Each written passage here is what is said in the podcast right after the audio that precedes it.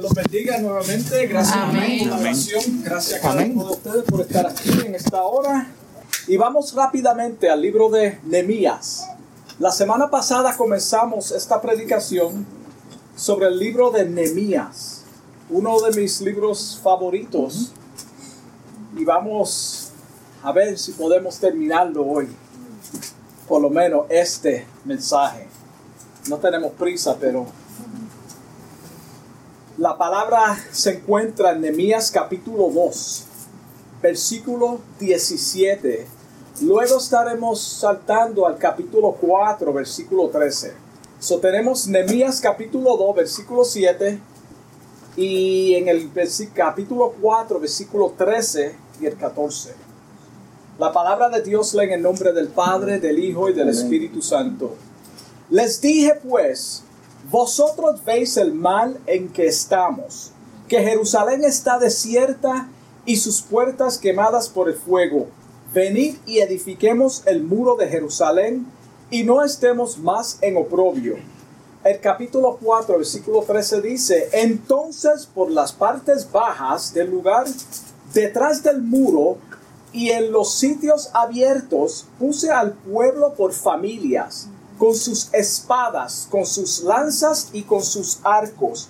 El 14 dice, después miré y me levanté y dije a los nobles y a los oficiales y al resto del pueblo, no temáis delante de ellos, acordaos del Señor, grande y temible, y pelead por vuestros hermanos, por vuestros hijos, por vuestras hijas, por vuestras mujeres y por vuestras casas. Y los que estaban aquí la semana pasada saben que el tema de este mensaje está titulado Sepáralos por familias. Sepáralos por familias.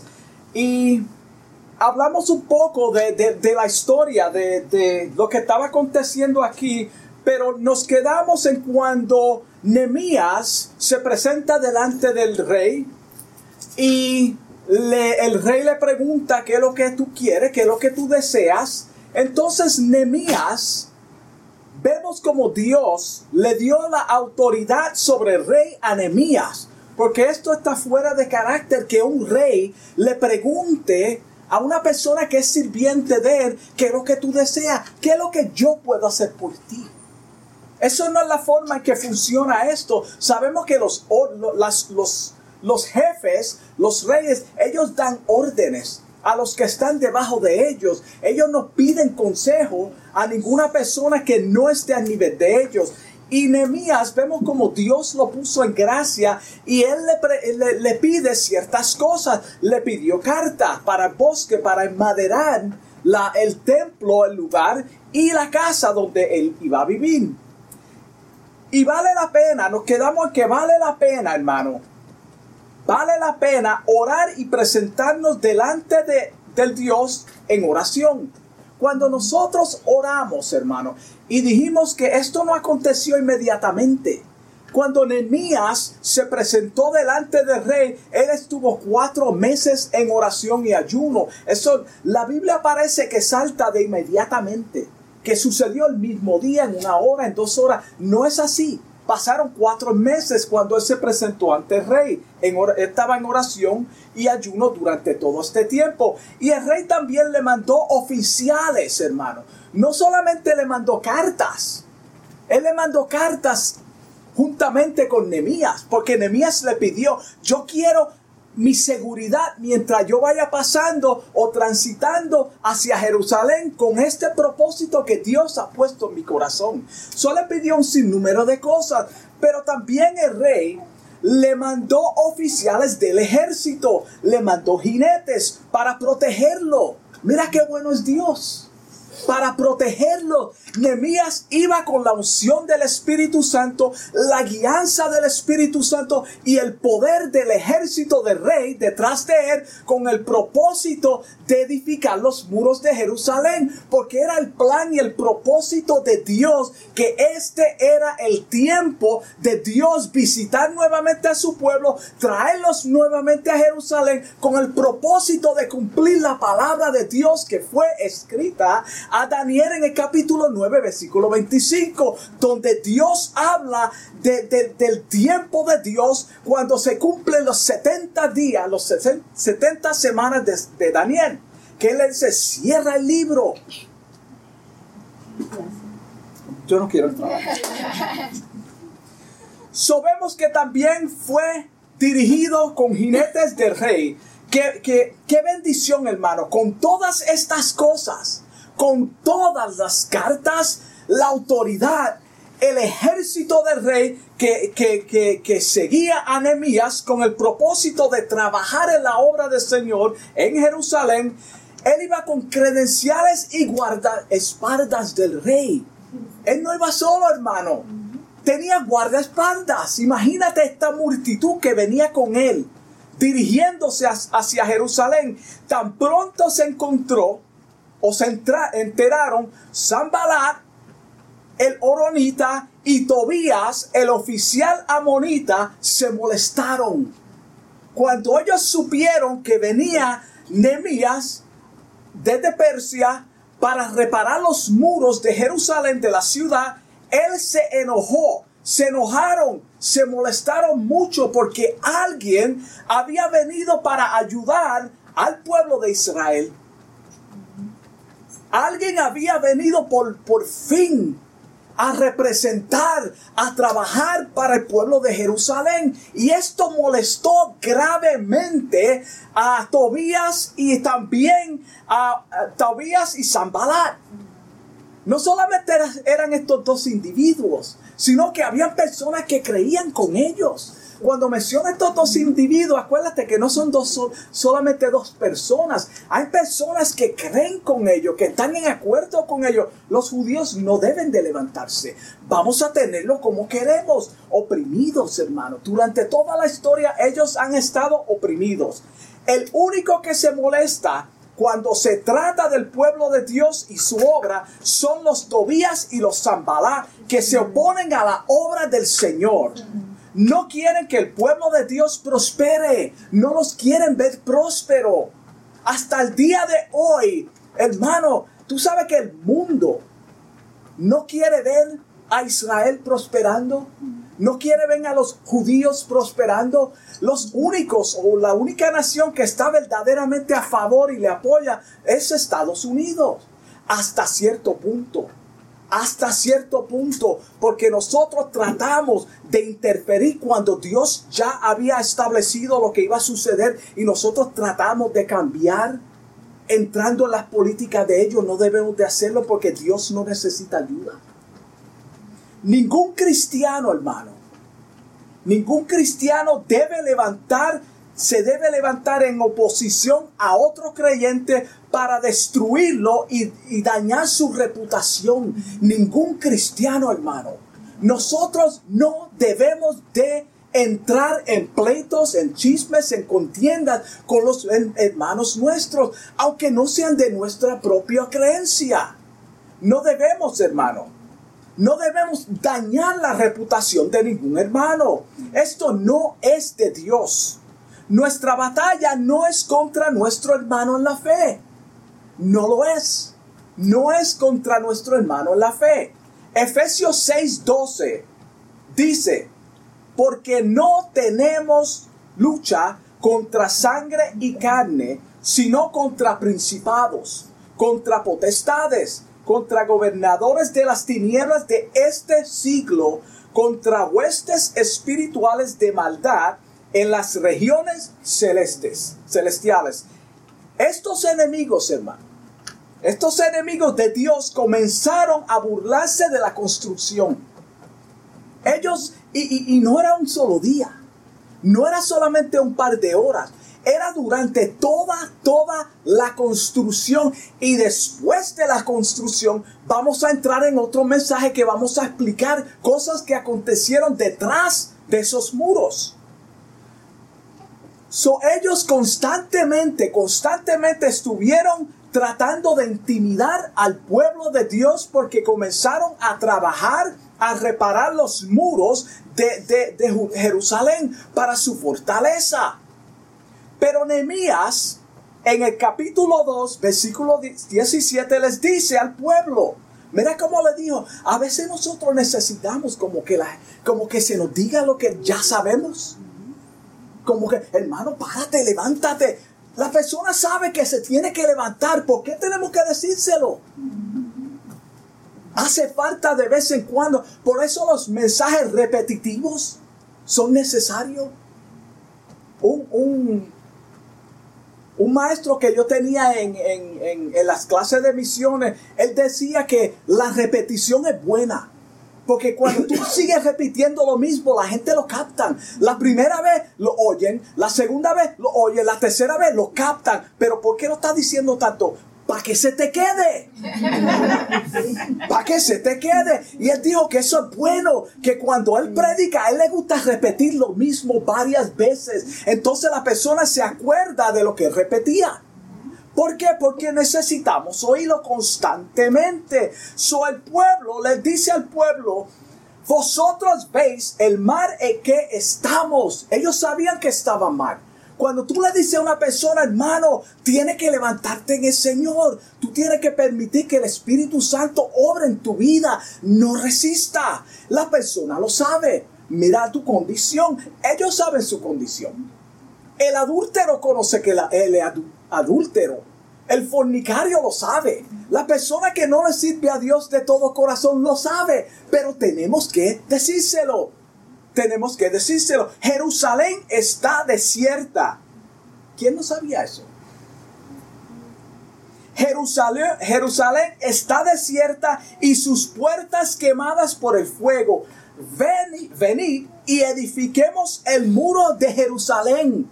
Lo está animando a que se levanten Mira su alrededor, mira cómo ustedes viven, hermanos. ¿Hasta cuándo ustedes van a estar en esta condición? Los muros están quemados, la, ciudad está, está terrible, hermano. Ustedes están desanimados. Y no estemos más en oprobio. Ustedes, porque Nehemías no estaba en oprobio.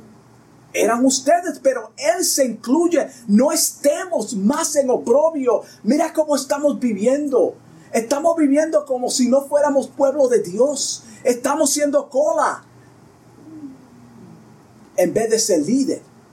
Somos la cola, la cola. Sonemías está animando a este pueblo a que se levante.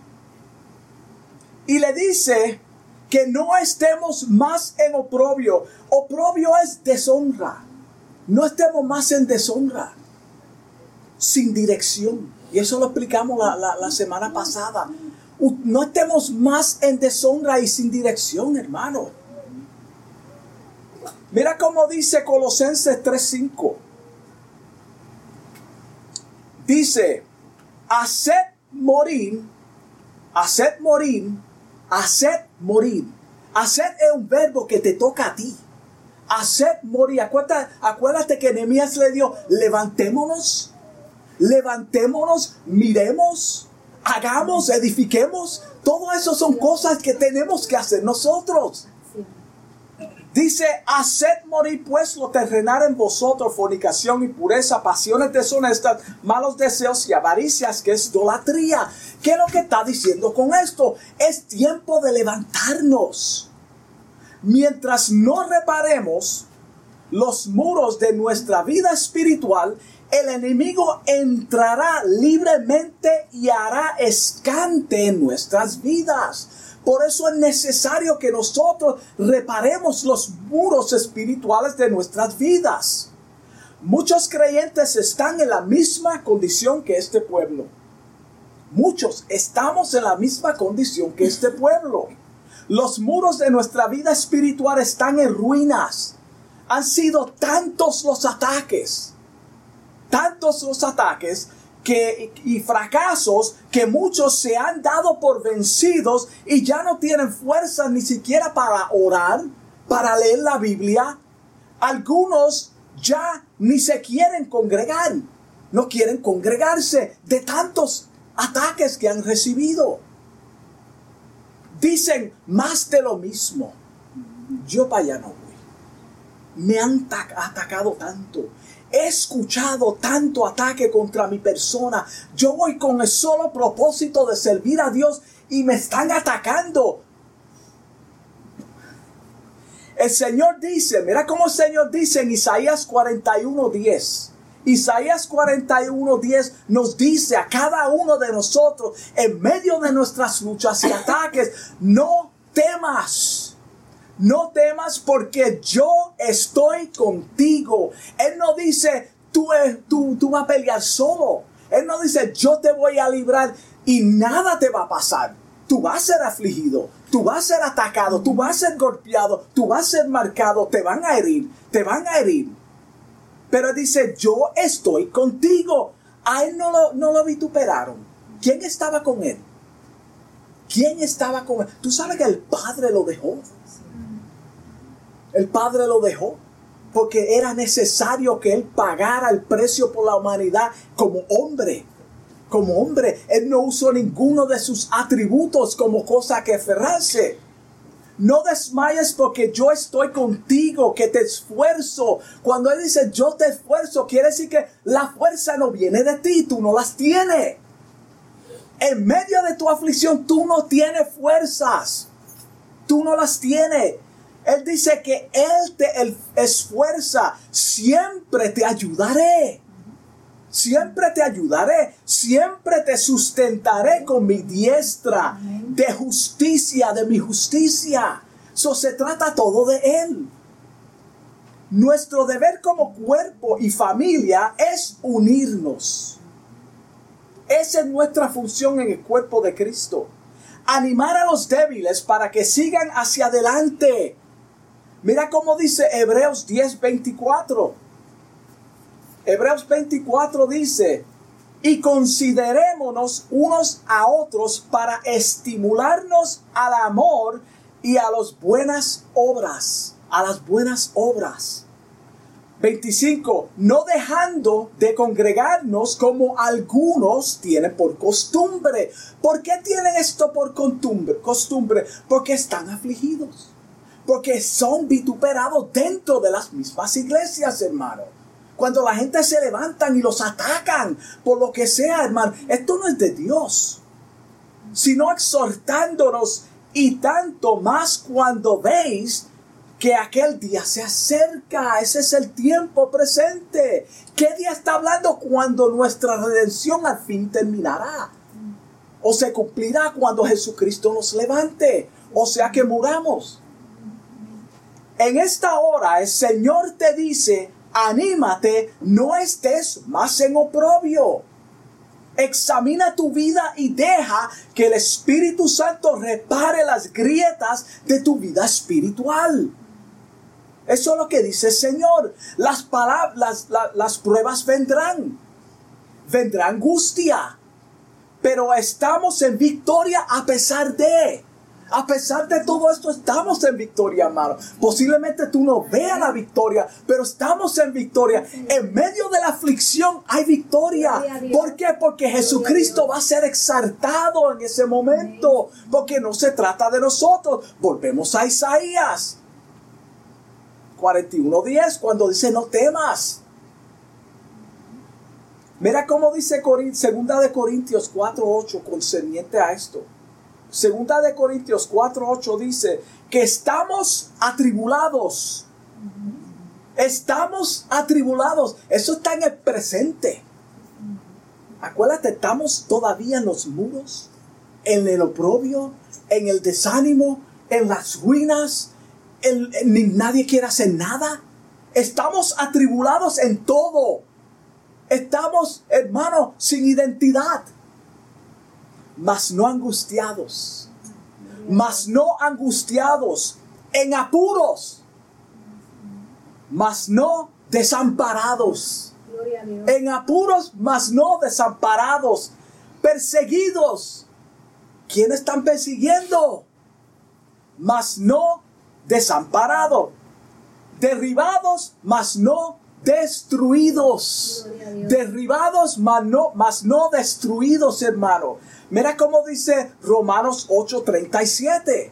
Romanos 8:37 dice, antes, en todas estas cosas, ¿qué cosas? Tus ruinas, tu fracaso, tu angustia. Eh, en todas estas cosas somos más que vencedores por medio de aquel que nos amó, por medio de aquel, no por tus fuerzas, por medio de aquel que nos amó. Nehemías entendía esta realidad y nos dejó ejemplo. Él entendía esto. Y nos dejó el ejemplo. A seguir, Sí, sigue orando, hermano. En medio de, de tu angustia, no te des por vencido. No nos rindamos. Él logró animar y unir al pueblo a trabajar. En medio de este caos, Él logró unir al pueblo a trabajar.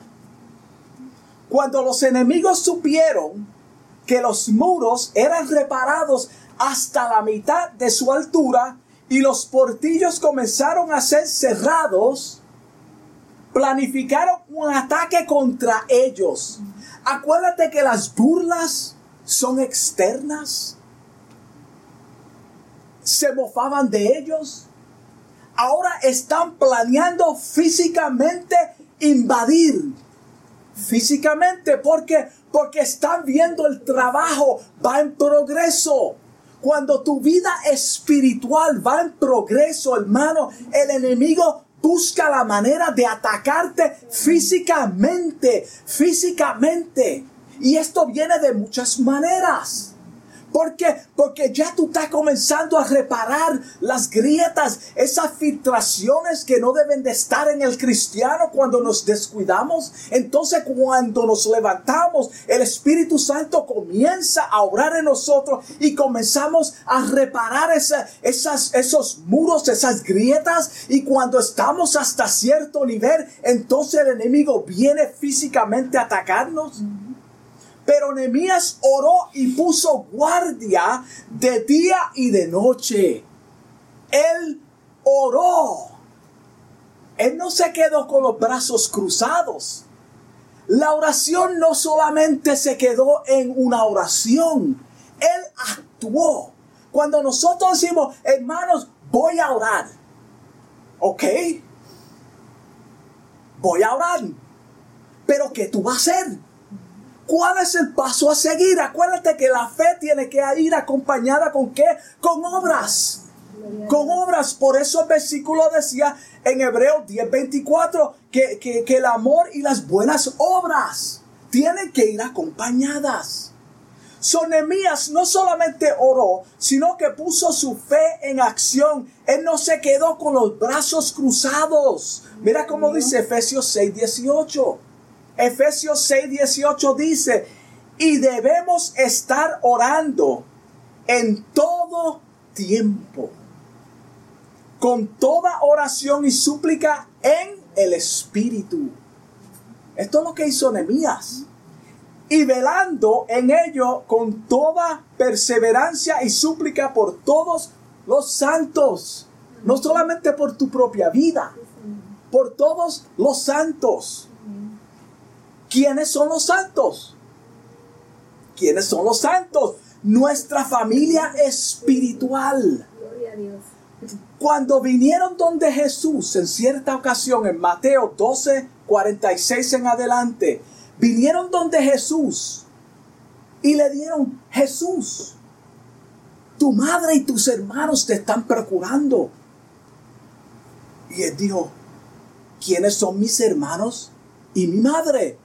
Señaló a los discípulos y a aquella multitud, estos son mis hermanos y mi madre.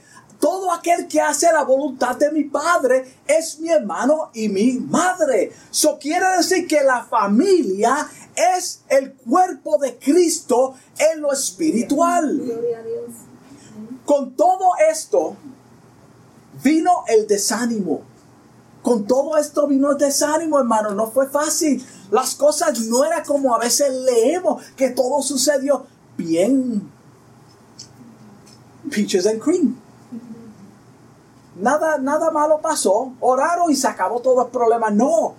Vino el desánimo, hermano. Judá dijo, mira cómo dijo, acuérdate que las murallas están a la mitad. Hay progreso, se está viendo. Se está viendo el progreso. Mira cómo dijeron. Los trabajadores se están cansando.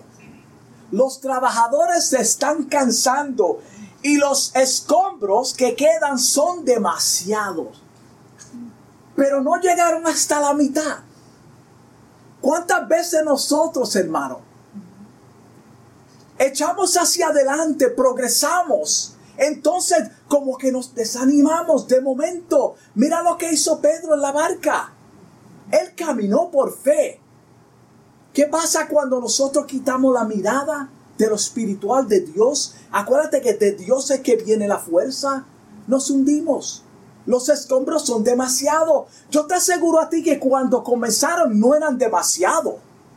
Ellos estaban mirando sobre los escombros. No se veía tanto. porque Porque Jehová está con nosotros. Él es quien nos ayuda. Él es quien nos da la fortaleza. Jamás podremos terminar la muralla. Jamás podemos terminar la muralla. ¿Alguna vez has, te has encontrado en una situación similar?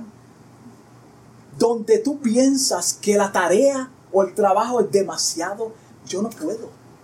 Esto es demasiado. Demasiado. Cuando comenzamos a mirar el escombro que hay en nuestra vida o en nuestras vidas y no nos apoyamos en la palabra de Dios, comenzamos a ver el problema más grande de lo, de lo que en realidad es. Y entra un espíritu de derrota porque estamos tratando, hermano, estamos tratando de resolver problemas espirituales con herramientas carnales. Las fuerzas de los hombres se cansaron, sí. Pero comenzaron a desanimarse. El problema no eran las fuerzas en sí, era el desánimo. Las burlas todavía seguían, a pesar de la, la, muralla estar a mitad. Mira cómo dice el apóstol Pablo en segunda de Corintios, con permiso, capítulo 10, versículo 4. Segunda de Corintios, capítulo 10, versículo 4 dice, porque las armas de nuestra milicia no son carnales, no son carnales, sino poderosas en quien, en Dios, para destrucción de fortalezas, hermano. Destrucción de fortalezas. ¿Qué es lo que estaba operando detrás de esos muros? Espíritus inmundos, fortalezas espirituales en medio de tu desánimo, hermano. Mira cómo te dice Jeremías, en medio de tu caos, en medio de tu destrucción, en medio de tu fracaso, en medio de todo lo que tú piensas que ya no puedes. Clama a mí y yo te responderé. Clama a mí. Hermano, este es el Dios que creó los el universo. Y yo te mostraré cosas grandes y ocultas que tú no conoces. ¿No suena esto similar, hermano, a nuestros tiempos? Hablando del desánimo, de los fracasos. Siempre hay uno o un grupo que se cansa y quiere desanimar a los demás y darse por vencido. Siempre va a haber. Siempre van a haber personas así que van a cansar, se van a cansar y decir, ya yo no puedo, hermano, esto ya, entonces se van a, unir o tratar de buscar un corillo buscar un grupo que los apoye. Entonces tenemos un grupo que se pasa llorando las quejas y las penas de algo que está fuera de su control. Cuando esto acontece, el pueblo debe de unirse y pelear por el eh, en el desánimo, hermano. Unirse y pelear en contra del desánimo. Mira cómo dice Filipenses 4:13 todo lo puedo en Cristo que me fortalece. Todo lo puedo en Cristo que me fortalece. ¿Quién es el personaje principal ahí? Cristo. Todo lo puedo en Cristo que me fortalece. En el capítulo 4, versículo 13 de Nehemías, vemos que Nehemías separó, separó al pueblo por familias. Sepáralos por familia. Sepáralos por familia. Ahora tenemos un, una estrategia diferente. Porque ahora vienen físicamente a invadirnos. So vamos a coger al pueblo separados por familia. Los puso en lugares, los lugares más vulnerables, donde todavía habían aberturas. Ahí fue donde puso las familias. No puso la seguridad. Como ustedes tienen hijo y esposa, pues vamos a esconderlo donde ya la muralla está construida. No. Él los puso donde todavía podían invadir los enemigos. Sepáralos por familia. ¿Por qué? ¿Por qué los voy a poner donde pueden entrar los enemigos? Aquí tengo mis hijos. Aquí tengo mi esposa. Estamos vulnerables. Él puso a cada uno de los hombres en una posición donde pudiera defender su propia familia. Él puso a los hombres Acuérdate que la familia en aquel tiempo era una representación de, masculino. Un hombre estaba presente en esa familia que los representaba. So, cuando puso las familias, había un sacerdote. Había un hombre que era responsable por la vida espiritual y física de su familia. Mira que, mira qué grande es Dios. Por eso la familia, hermanos, es tan importante. Esto le, esto le permitía estar en una situación mucho más cómoda cuando estaban edificando. Acuérdate que el trabajo no cesaba. Ellos iban a ser separados por familia, pero continúan trabajando, iban a continuar trabajando. No, no era para que se sentaran y los demás trabajaran, ellos iban a estar trabajando, mientras sus familias estaban ahí con ellos. Si hubieran, si hubieran tenido que edificar el muro, estando sus familias lejos, ellos no serían efectivos. No serían efectivos en la construcción porque estuvieran más pendientes y preocupados por su familia. Pero como, como, como Dios es sabio, hermano, vamos a ponerlo por familia porque la obra tiene que continuar. Tiene que continuar. Por eso en Deuteronomio capítulo 20, Deuteronomio capítulo 20, vemos que había unos principios que regulaban las guerras. Sí. Esto no es nuevo con Nehemías. Esto comenzó en más adelante, miles de años más, atrás. Los, que tenían, los que tenían ciertas obligaciones eran descualificados de ir a la guerra. Pero como esta guerra era interna, iban a ser invadidos, tenían que ser separados por familia. Aquí no podíamos separar. No, vete tú, tú no cualificas. No, ponlos por familia. Donde está esa aventura, pon ese hombre juntamente con su esposa y sus hijos. Porque ahora él va a defender, es como el gallo. Se encrespa. Esta es mi familia, tengo que defenderla. No importa cuán chiquito sea el hombre, tú ves que eh, saca, saca este, fuerza de donde no la tiene. Porque estarían pensando en sus familias, como dije, y sus quehaceres. Por eso Deuteronomio descualificaba a estas personas en la guerra. Esto era una distracción y no serían efectivos. No serían efectivos. Pero como las familias están ahí, ahora sí van a ser efectivos la obra va a continuar, los muros van a ser construidos. Ellos peleaban, hermano, cuando la Biblia dice que tenían una espada en una mano y con la otra trabajaban. Eso no quiere decir literalmente que aguantaban y empañetaban. Eso no es lo que está diciendo. Eso está diciendo que tenían sus armas a su, al lado de ellos. Si venía el enemigo, pues ya la tienen lista. Pero imagínate, hermano, la gente se piensa que es así, compañetando lo que sea, cargando un bloque. No era así, hermano. No era de esa forma. Eso es lo que está diciendo. Estaban preparados, estaban armados. Por lo tanto, Nehemías lo colocó por familias y los armó adecuadamente con sus espadas, lanzas y arcos y flechas.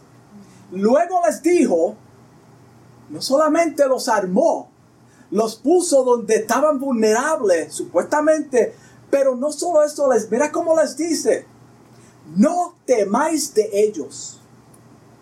Hermano, me van a invadir. Tú estás hablando de un ejército, unos enemigos que ya llevan tiempo burlándose de nosotros. Ahora han maquinado, tienen una fuerza para... Y tú me dices que no temáis delante de ellos. Mira cómo le dice, acordaos del Señor. Acordaos del Señor, grande y temible, pelear por vuestros hermanos, por vuestros por vuestros hermanos y por, vosotros y por vuestras hijas, por vuestras mujeres y por vuestras casas. Él podía ser, decir, pelee por su familia, pero nombró a cada uno, pero primero nombró al Señor. Acuérdate del Señor. La frase, acordaos del Señor, era un lema que ellos utilizaban para la lucha. Esto era una costumbre. Acuérdate de Jehová. Cuando tú vas a los primeros libros, acuérdate de Jehová. Acuérdate de la palabra. Acuérdate del Señor. Era un lema en medio de la lucha. Tú tenías que tener un principio. ¿Y por qué pelear? ¿Por qué nosotros peleamos? Porque acuérdate del Señor, Él va contigo, Él peleará por ti como poderoso gigante. Dios es quien pelea por nosotros. So tenemos que, hermano, acuérdate que el Señor es quien pelea por ti. Eso es lo que está diciendo Nehemías. Acuérdate del Señor. Tú no estás solo. La batalla no es de nosotros. Él peleará por nosotros. Y anima al pueblo a depender completamente del Señor en medio del caos lo anima a depender completamente del Señor. Acuérdate del Señor. Entonces comienza a nombrar la familia. Cuando vamos a la historia, cuando vamos a la historia, vemos que Napoleón siempre utilizaba el nombre de alguna victoria memorable para animar a sus soldados a luchar. Eso es historia. Eso no, esto no es algo inventado. Él utilizaba alguna frase de su victoria anteriormente para animar al pueblo. Hermano, acuérdate de lo que el Señor hizo contigo. Te sanó. Entonces la, la persona coge ánimo. El apóstol Pablo en la segunda carta escribió a Timoteo utilizando también un lema para darle ánimo. Para darle ánimo.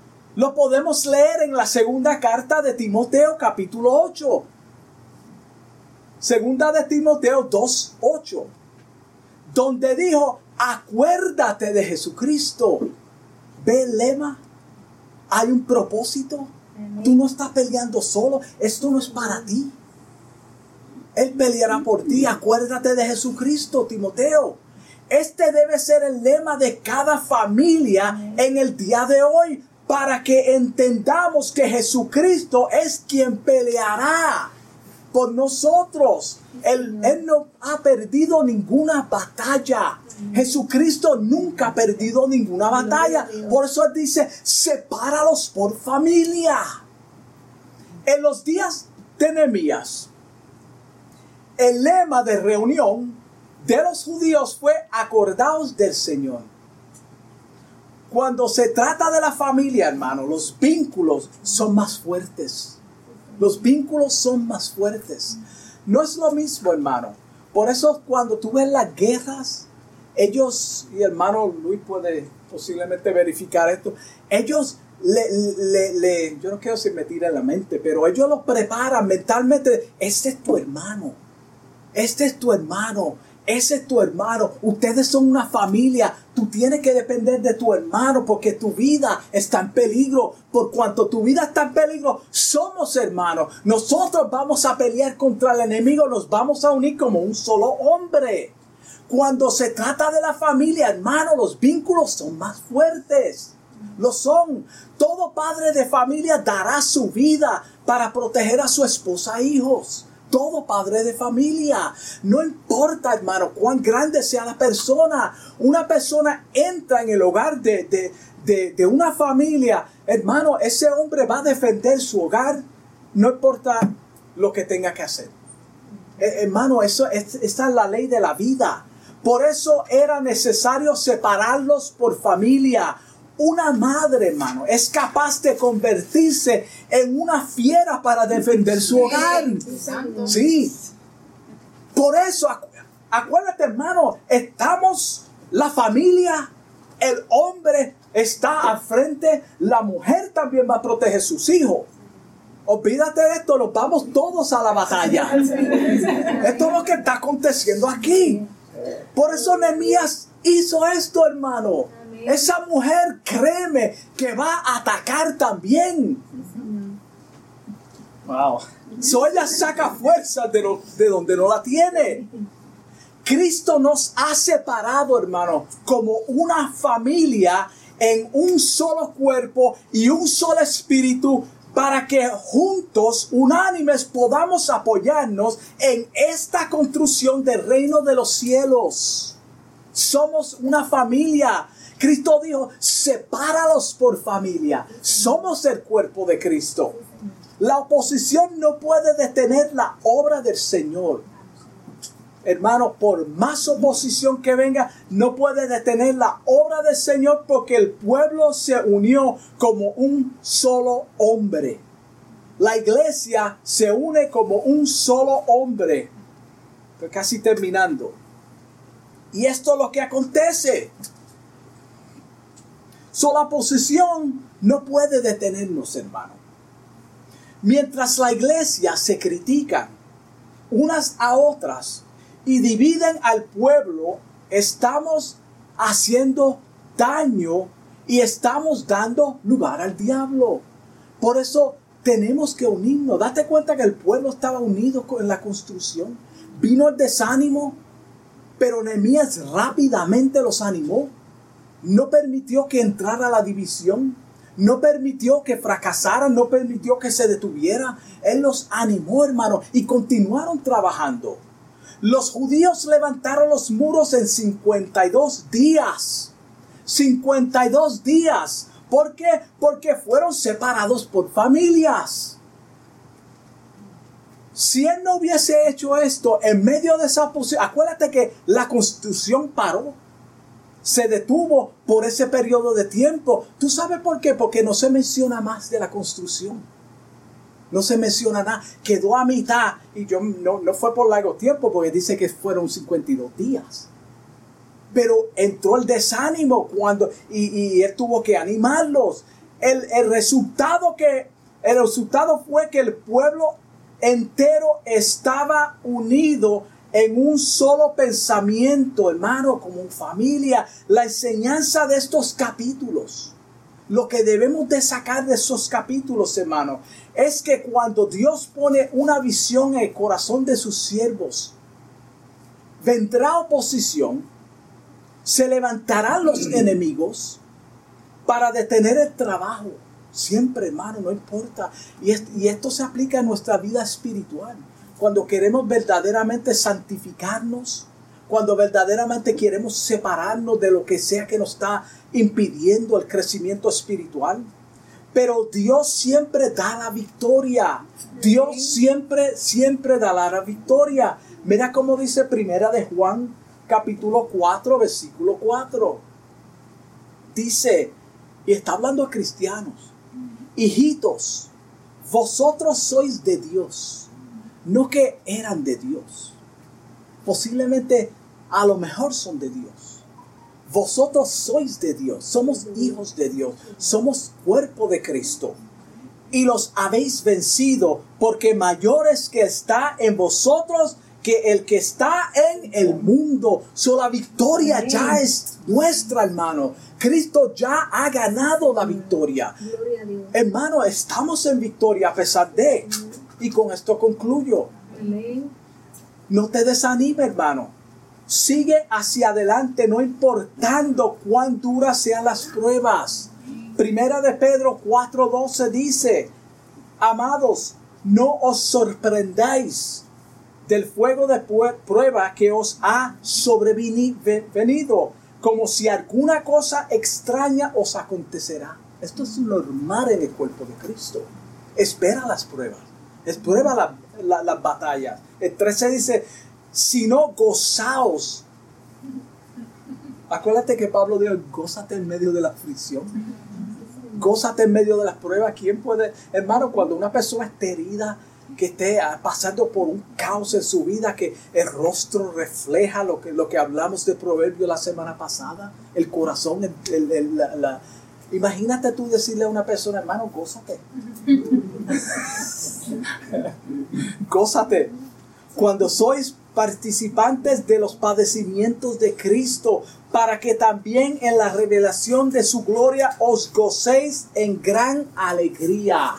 Sepáralos por familia, hermano.